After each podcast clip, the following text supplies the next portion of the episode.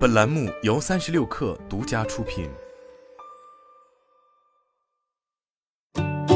本文来自三十六氪神译局。我们的大脑天生就会追逐多巴胺。最简单的例子就是吃东西。你可能刚吃过饭，但如果一个看起来不错的甜点突然出现在客厅里，你的第一反应会是吃一些。当然，这个过程可以也应该被用来养成好习惯。但是我们很难养成好习惯，因为为了执行哪怕是一个好的行为，我们都要耗费大量的精力。吃爆米花的时候刷手机很容易，这是一种懒惰的习惯。起床穿衣服去最近的健身房训练是很难的，这是一个勤奋的习惯。我们的习惯养成能力既好也坏，能改变你生活的方法就是养成微习惯。微习惯执行起来不费力，很简单，但却很有效。这篇文章是专门写给那些经常因为不愿意付出努力而把好的行为放在一边的人的。比如，你每次听到健身房这个词，身体就会崩溃。而微习惯的概念可以引导你走上正确的道路，做该做的事情。一，什么是微习惯？微习惯是一种不需要很长时间就能执行的小习惯，却有可能产生很大的效果。因为它们相对容易启动和执行，所以当你想到它们时，大脑不会瘫痪，不会畏难。而倾向于认为他们是可行的。通常，当我们想要改变生活中的某些东西时，会强迫自己去做一些不熟悉的事情。例如，一个从来没有去过健身中心的人，可能会在新的一年许下承诺，每天去健身房。然而，如果是这样的话，这个人当前生活方式的变化幅度是巨大的。如果你想从以前从不锻炼变成每天锻炼，那基本上从一开始就注定了自己的失败命运。你们现在的生活方式并不适合发生突然的转变，一个更好的选择是用微习惯的方式进行改进，而不是试图欺骗你的大脑和身体去做一些自己从未做过的事情，并期望自己能完成。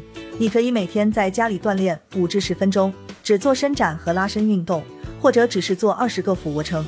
对一些人来说，这样的小行为被认为是浪费时间。二十个俯卧撑怎么能帮我减肥呢？但这些人没有抓住要点。二，为什么微习惯如此有用？微习惯最简单的含义如下：不要尝试去做一件需要大量意志力和时间的事情，因为这样你更有可能放弃。想想这个问题：我如何在生活中引入五种可以持续一生的微行为？让我们再次使用上面的例子。很多人都想减肥，如果你设定了去健身房的目标，这需要很大的毅力。起初你并不介意，你是有动力的，你有一个健身伙伴。可以激励你去锻炼。不过，随着时间的推移，这种新奇的行为开始让你感到是一种负担。当你更多考虑的是完成锻炼，而不是开始锻炼时，就很可能会放弃。据报道，将近一半的人在制定新年计划时都失败了，都完不成新年的远大目标。让我们来探讨一下，采取微习惯的方法时将是什么样子。假设你的动机是一样的，是健身，这次你的目标不是去健身房。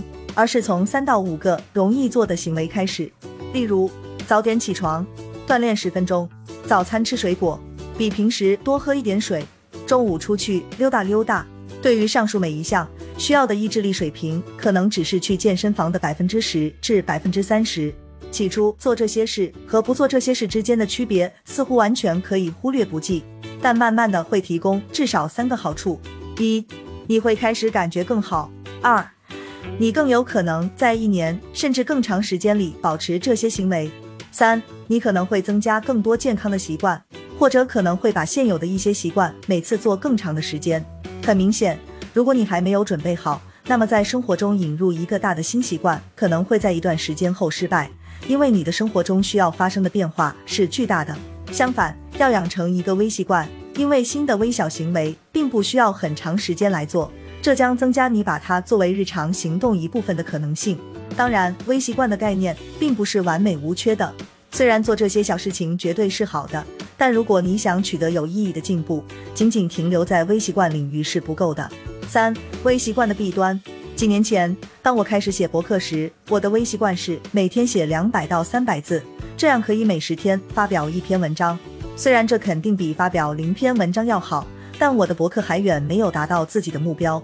微习惯是一个很好的起点，你可以在生活的某些方面使用这个概念，而不必大幅改变自己的生活。但如果你想在某些领域做出真正的改变，则需要对自己的习惯进行升级。所以我后来修改了自己的写作习惯，我开始早起。我知道明天早上自己要写什么，这在以前是一个巨大的障碍。我提高了自己的整体写作能力，结果是每周发表二篇文章，而不是每周一篇甚至零篇文章。你可以感觉到我的写作习惯不再被认为是一个微习惯。我现在每天花二个小时写作。然而，这一切都始于一个微习惯。如果你没有十分远大的目标，那么一直保持微习惯是没问题的。比如每天锻炼十分钟。但如果你想取得更大的进步，就得升级自己的习惯。四，这六个微习惯可以让你的生活变得有所不同。从理论上讲，每一个大习惯都可以被解构和调整，变成可以执行的微习惯。你只需要选择一个特定的行为，然后专注于做其中的一小部分。想知道该怎么做？下面是我列出的一些微习惯，它们能让你的生活变得更好。一，持续推进你的长期计划。二。每天阅读十几分钟。三、写下你明天要做的事。四、收拾房间。五、列出所有你拒绝过的事情。六、再重新审视一下如何养成微习惯。生活已经够艰难的了，而且你的日程表很可能已经把未来几周的工作都排满了。然而，在微习惯概念的帮助下，还是有办法把一些积极的行为引入你的生活中的。微习惯是传统普通习惯的一小部分。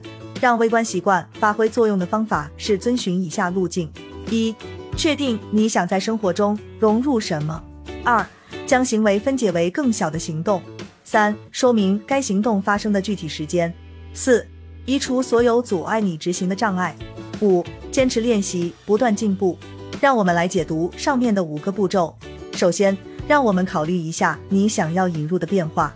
大多数人在这个阶段就被卡住了，永远不会向前迈进。比如说，你想健身，想变得更加健康，这包括哪些类型的活动？去健身房、健康饮食、户外跑步、在家锻炼、练习跳绳、骑自行车。一个职业运动员可能会做以上所有的事情，但我们普通人只从这个繁重的清单中抽取一小部分就可以了。比如，我们专注于在家锻炼。现在。我们需要安排好在家锻炼的时间。什么会促使你在家锻炼？这要根据日程安排而定。但一个好的选择是在早餐前或下班后立即行动。下一步，移除所有障碍。什么会阻止你执行这个习惯？一个潜在的障碍可能是你不知道该怎么做。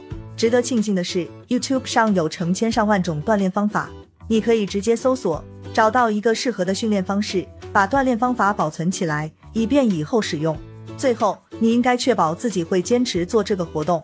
随着时间的推移，事情会发生变化，这很正常。你第一天的决定不应该被认为是不可改变的。坚持练习，并不断引入小的改变，比如新的锻炼方式、新的制度、新的时间表等等。从真正的小事开始，这就是为什么这些被称为微习惯。如果可能的话，加大努力。好了，本期节目就是这样，下期节目我们不见不散。